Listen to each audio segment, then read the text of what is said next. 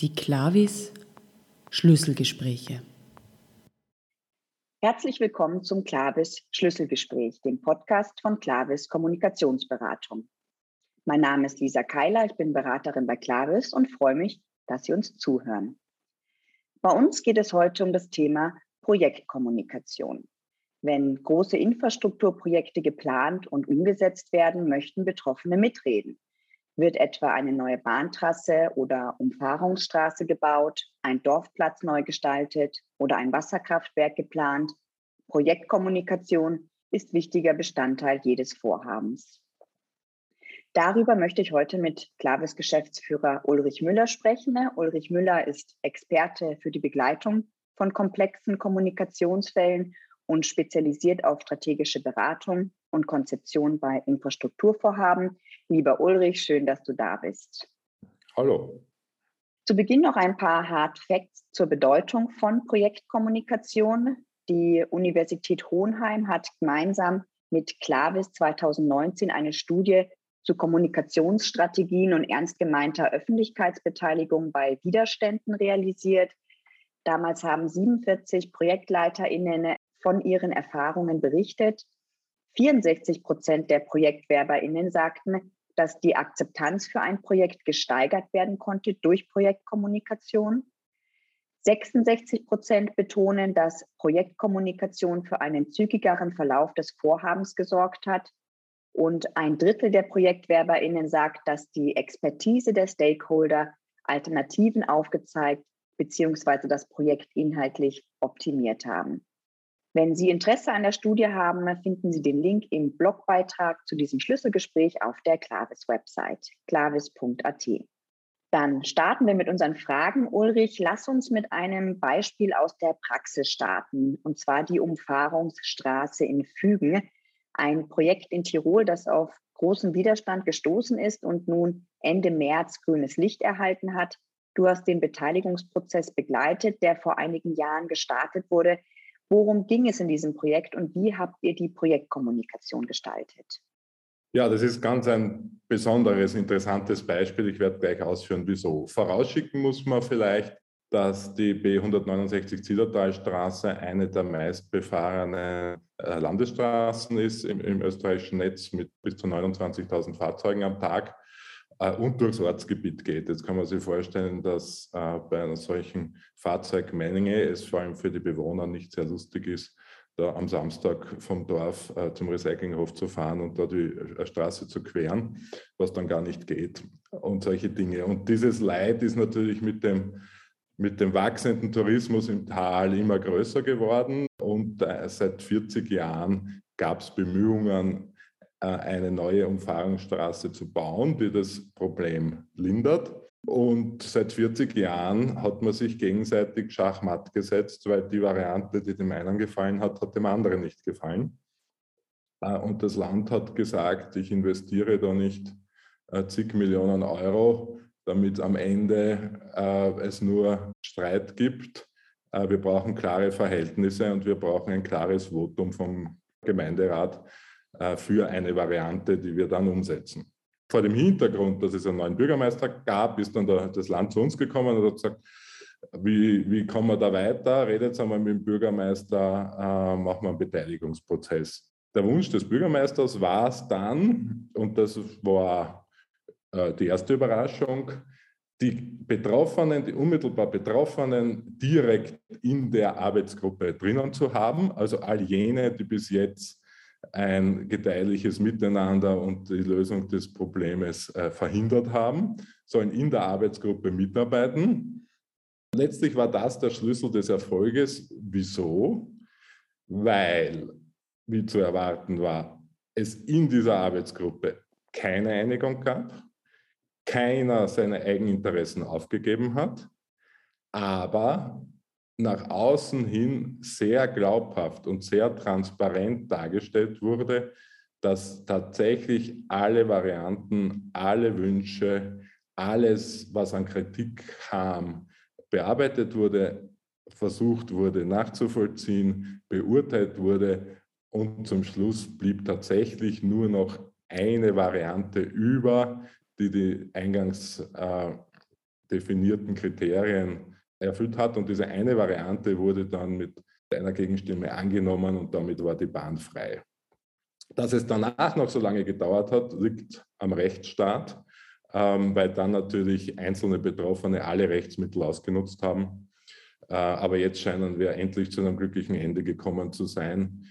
Die Schlüsselerfahrung für mich in diesem Projekt war erstens einmal keine Angst vor der Arbeit mit den Hardcore-Gegnern und zweitens die transparente Darstellung und die Nachvollziehbarkeit, wie man zu einer Entscheidung kommt, ist entscheidender, als alle, alle ins Boot zu holen, was bei so einem Projekt gar nicht möglich ist.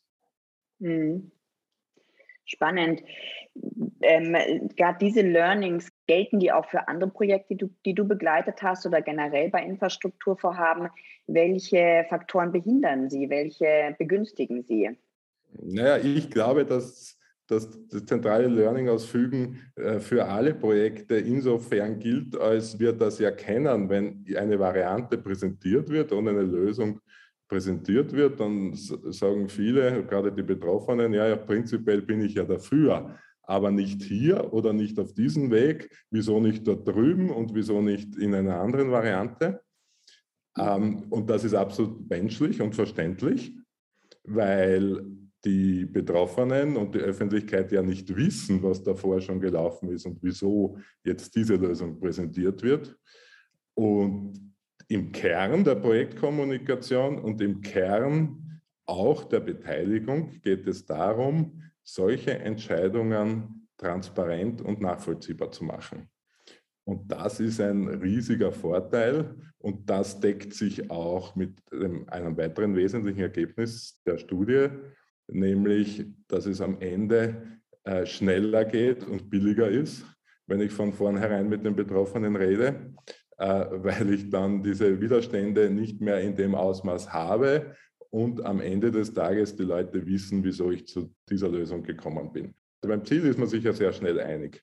Und dass man sich bei der Umsetzung auch einig ist, da braucht ganz viel Dialog und auch ganz viel Kommunikation über den Dialog. Eine Voraussetzung ist vermutlich auch, dass es eine gewisse Offenheit der ProjektwerberInnen oder von Entscheidungsträgern ähm, bei Projektträgern ähm, wahrscheinlich schon wichtig ist, dass da eine Offenheit auch besteht gegenüber solchen äh, Beteiligungsprozessen oder ist sowas mittlerweile schon Standard und eigentlich bei allen in den Köpfen verankert, dass sowas ähm, wichtig ist? Ich glaube, sehr unterschiedlich. Es ist, äh, das hat auch die Studie gezeigt, in sehr weiten Bereichen Standard und es ist salopp gesagt, das Thema ist durch. Also auf Expertenebene ist allen klar, dass es anders nicht geht. Ähm, aber natürlich gibt es immer wieder Versuche von Projektwerberinnen und Projektwerbern, im stillen Kämmerlein äh, zu einem schnellen Erfolg zu kommen. Nur die wachen relativ schnell auf und sehen, dass es so einfach nicht geht. Und das dann zu reparieren, ist kostspieliger und langwieriger und manchmal auch unmöglich, als äh, von vornherein einen transparenten, partizipativen Weg zu gehen. Es gibt ja genug Beispiele, gerade aktuell äh, von Investitionsprojekten, die nicht gehen, wo gerade wieder der Widerstand sehr stark äh, wächst und die wahrscheinlich auch nie wieder gehen und die vielleicht gegangen wären, wenn man es anders angefangen hätte, aber das ist ein bisschen müßig.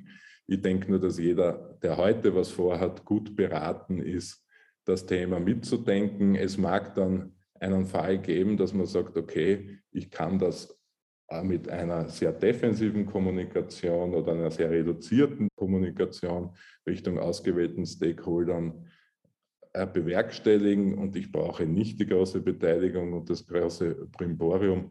Nur die Beschäftigung mit, der, mit dem Thema Kommunikation, mit der Kommunikationsstrategie und die Entscheidung dann offensiv, defensiv, partizipativ informativ, informell.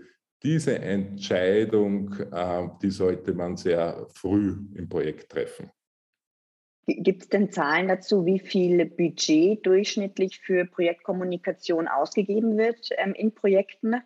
Der, ja. der größte Treiber für die Projektkommunikation ist das Scheitern von Projekten. Herausragend darin ist das Beispiel Stuttgart 21. der Durchgangsbahnhof in Stuttgart, der dazu geführt hat, dass die Deutsche Bahn dem Verein Deutscher Ingenieure gesagt hat, ihr müsst euch das Thema Kommunikation annehmen, weil es kann nicht sein, dass wichtige, richtige, in dem Fall schon beschlossene äh, Projekte gefährdet werden. Ähm, und da muss die Kommunikation ganz anders werden. Und jetzt hat der VDI eine Richtlinie erarbeitet, die in Baden-Württemberg mittlerweile im Gesetzesrang ist. Und da steht drinnen, ein Prozent des Investitionsvolumens ist für Kommunikation und Partizipation vorzusehen. Äh, das ist äh, in Baden-Württemberg für öffentliche Projektwerber verpflichtend, für private eine Empfehlung. Aus meiner Erfahrung ist es eine obere Latte, die in den meisten Fällen bei Weitem nicht ähm, erreicht wird. Ähm, also wenn man das kalkuliert, ist man sicher, ist man auf der sicheren Seite. Schauen wir uns mal den Ablauf äh, von Projektkommunikation an. Gibt es ähm, aus deiner Sicht bei Projekten ganz generell äh, einen Ablaufplan, der sich wiederholt, der eigentlich ähm, ja recht ähnlich ist durch die Projekte durch, die du jetzt auch begleitet hast? Oder ist das ganz individuell immer abhängig vom Projekt? Äh, beides. Am Anfang steht immer das Konzept, die Beschäftigung mit, mit den Voraussetzungen, mit dem Projektumfeld. Wir machen da eine Stakeholder-Analyse, wir machen eine Themenfeldanalyse, wir machen eine SWOT-Analyse des Projektes. Äh, wir leiten daraus die Strategie ab, wir leiten die Kernbotschaften ab, äh, wir leiten dann am Ende des Tages die Maßnahmen ab.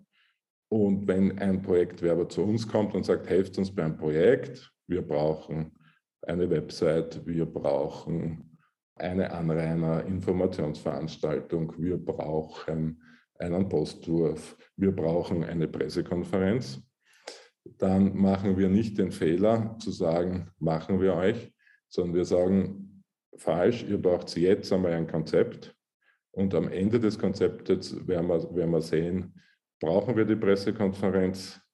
Meistens braucht sie sie schon, nur wenn wir das Konzept vorher gemacht haben, wissen wir, was uns bei der Pressekonferenz erwartet. Wenn wir das Presse, die Pressekonferenz ohne Konzept machen, äh, dann kann es dazu führen, alles schon gehabt, dass es am nächsten Tag Jubelberichterstattung gegeben hat. Und eine Woche später war das Projekt tot weil die Projektgegner aus den Stauden gekommen sind und alles kaputt gemacht haben. Wir sagen, zuerst braucht es ein Konzept, das ist auch von den Kosten her sehr überschaubar. Äh, und auf der Basis wird das weitere Vorgehen entschieden. Da kann man dann auch sagen, was kann der Projektwerber selber machen, wo braucht er äh, Unterstützung von externen Dienstleistern, wo braucht er Unterstützung von uns.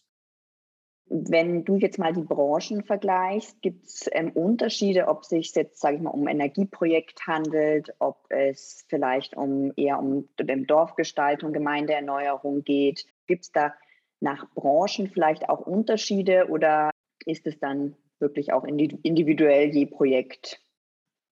Ja, es ist schon interessant und das hat die Studie auch gezeigt, dass Deutschland insgesamt weiter ist. Wenn ich zum Beispiel jetzt den Energiebereich hernehme, egal ob das Thema Übertragungsnetz oder das Thema Erzeugung, da ist äh, Deutschland äh, in der Kommunikation meines Erachtens weiter und offener und transparenter, ähm, nicht zuletzt auch geprägt von Rückschlägen, die man da so erlebt hat und die dann dazu führen. Ähm, auf der anderen Seite ist zum Beispiel die ÖBB ein sehr langjähriger, erfolgreicher Verfechter des transparenten, partizipativen Weges. Und da kann sich Deutschland wieder ein bisschen was von uns abschauen und tut das auch. Also ich würde sagen, im Verkehr sind wir in Österreich sehr gut unterwegs. Bei der Energie sind, sind die Deutschen ein bisschen besser unterwegs. Ähm, hängt natürlich auch sehr viel von den einzelnen Projektwerbern ab und deren Erfahrungen. Ulrich, du hast jetzt ähm, Deutschland und Österreich schon ein bisschen verglichen. Wie sieht es denn äh, zum Beispiel in Italien oder gerade in Südtirol auch aus? Ähm, wie läuft da Projektkommunikation? Südtirol ist insofern interessant, weil es dort einen Hang gibt zum Volksentscheid. Ein bisschen so wie in der Schweiz, äh, mit dem Unterschied, dass die Schweiz sehr langjährige Erfahrung damit hat und eine gewisse Gelassenheit im Umgang und in Südtirol dann immer gleich die Krise ausbricht, wenn ein solche, solcher Bürgerentscheid stattfindet, egal ob es um einen Flughafenausbau geht oder um die Seilbahnverbindung vom Bahnhof auf den Berg. Ich bin selber auch ein bisschen skeptisch bei diesem Weg der direkten Demokratie, äh, weil es die komplexe Welt der Projekte auf Ja oder Nein reduziert. Und äh, unser Job ist immer darzustellen, dass es nicht nur schlecht und gut gibt, sondern dass es auch ganz viel Grauschattierungen gibt und ganz viel Umwege und neue Zugänge und sonstiges. Und das ist natürlich in einem aufgeschaukelten Wahlkampf, wo es um, um Tod oder Leben eines Projektes geht, äh, sehr schwer zu vermitteln. Da, da glaube ich, ist auch die Erfahrung von Baden-Württemberg recht heilsam. Da ist mit dem Winfried Kretschmann ein überzeugter Anhänger der indirekten Demokratie, aber er ist kein Anhänger mehr vom Volksentscheiden, weil er auch genau er auch diese Erfahrung gemacht hat, dass letztlich dann emotionale Entscheidungen getroffen werden, die nicht unbedingt in der Sache immer gut sind. Aus dieser Erfahrung würde ich meinen, wäre es auch für Südtirol der richtige Weg, mehr auf informelle Beteiligung zu setzen, weniger auf Volksabstimmungen, um so letztlich Volksabstimmungen und dann unerwünschte Ergebnisse zu vermeiden. Was mich noch interessieren würde, ist, wie du äh, ganz persönlich umgehst, auch wenn du Projekte begleitest, vielleicht auch gerade Projekte mit massiven Widerständen, wenn die Emotionen hochgehen. Wie schaffst du es, dich hier abzugrenzen? Das war am Anfang schon eine äh, Herausforderung. Ähm, letztlich geht es aber darum, und das ist ja auch ein weiterer Kern unserer Arbeit, die sachliche Ebene von der emotionalen zu trennen. Ähm, und wenn man da selber mit gutem Beispiel vorangeht und auch ganz klar Stellung nimmt und sagt, es geht nicht darum, dass wir uns hier gegenseitig beleidigen, sondern es geht darum, dass wir die beste Lösung für alle Beteiligten finden, dann äh, glaube ich, ist das eine Haltung, mit der man selber sehr gut umgehen kann, und die letztlich auch für den Prozess sehr äh, zielführend ist. Es gibt natürlich äh, Herrschaften, die sehr untergriffig arbeiten. Man kann besser damit umgehen, wenn man das weiß, wenn man darauf vorbereitet ist. Und man kann noch besser damit umgehen, wenn man das halt seit vielen Jahren und Jahrzehnten kennt. Ähm, und dann nützt dieses emotionale Verhalten den Herrschaften nicht. Ich habe auch die Erfahrung gemacht, dass es dass es dann Leute gibt, die sich äh, sonst medial als sehr emotional generieren und in der Zusammenarbeit äh, sehr sachorientiert, weil sie genau wissen, welches Verhalten an welchem Schauplatz, auf welcher Bühne das adäquate ist. Ja, Ulrich, danke. Dann sind wir auch schon am Ende unseres Beitrags. Ähm, ich fasse noch mal kurz zusammen. Ähm, zum einen ist ähm, ganz wichtig bei Projekten, dass es einen transparenten und nachvollziehbaren Entscheidungsprozess gibt, dass auch Kritikerinnen, natürlich Gegner, auch wenn es massive Gegner gibt, eingebunden werden, dass man die Kommunikation nicht scheut mit solchen Stakeholdern und ähm, den Prozess eben, wie gesagt, transparent gestaltet. Eine letzte Frage habe ich noch an dich, Ulrich. Ähm, gib uns doch zum Schluss noch einen konkreten Tipp für unsere HörerInnen, ähm, wie Projektkommunikation gelingen kann? Nur mit Beschäftigung mit dem Thema Kommunikation. Der größte Fehler, der gemacht wird, ist, die Kommunikation nicht mitzudenken. Und äh, das rächt sich. Also man muss immer die Kommunikation mitdenken, schon lange bevor ich finale Entscheidungen treffe, ob ich das Projekt mache, wie ich das Projekt mache. Ich muss immer daran denken, dass ich nicht ein Closed Job bin, sondern dass ich mehr oder minder auf der Bühne stehe und muss damit rechnen, dass der Scheinwerfer auf mich fällt. Und da muss man vorbereitet sein. Immer auf alles vorbereitet sein. Das wäre meine Empfehlung. Vielen, vielen Dank, M. Ulrich, für deine Insights. Alle Klaves Schlüsselgespräche und viele spannende Blogbeiträge finden Sie auf klaves.at und ich bedanke mich bei Ihnen fürs Zuhören.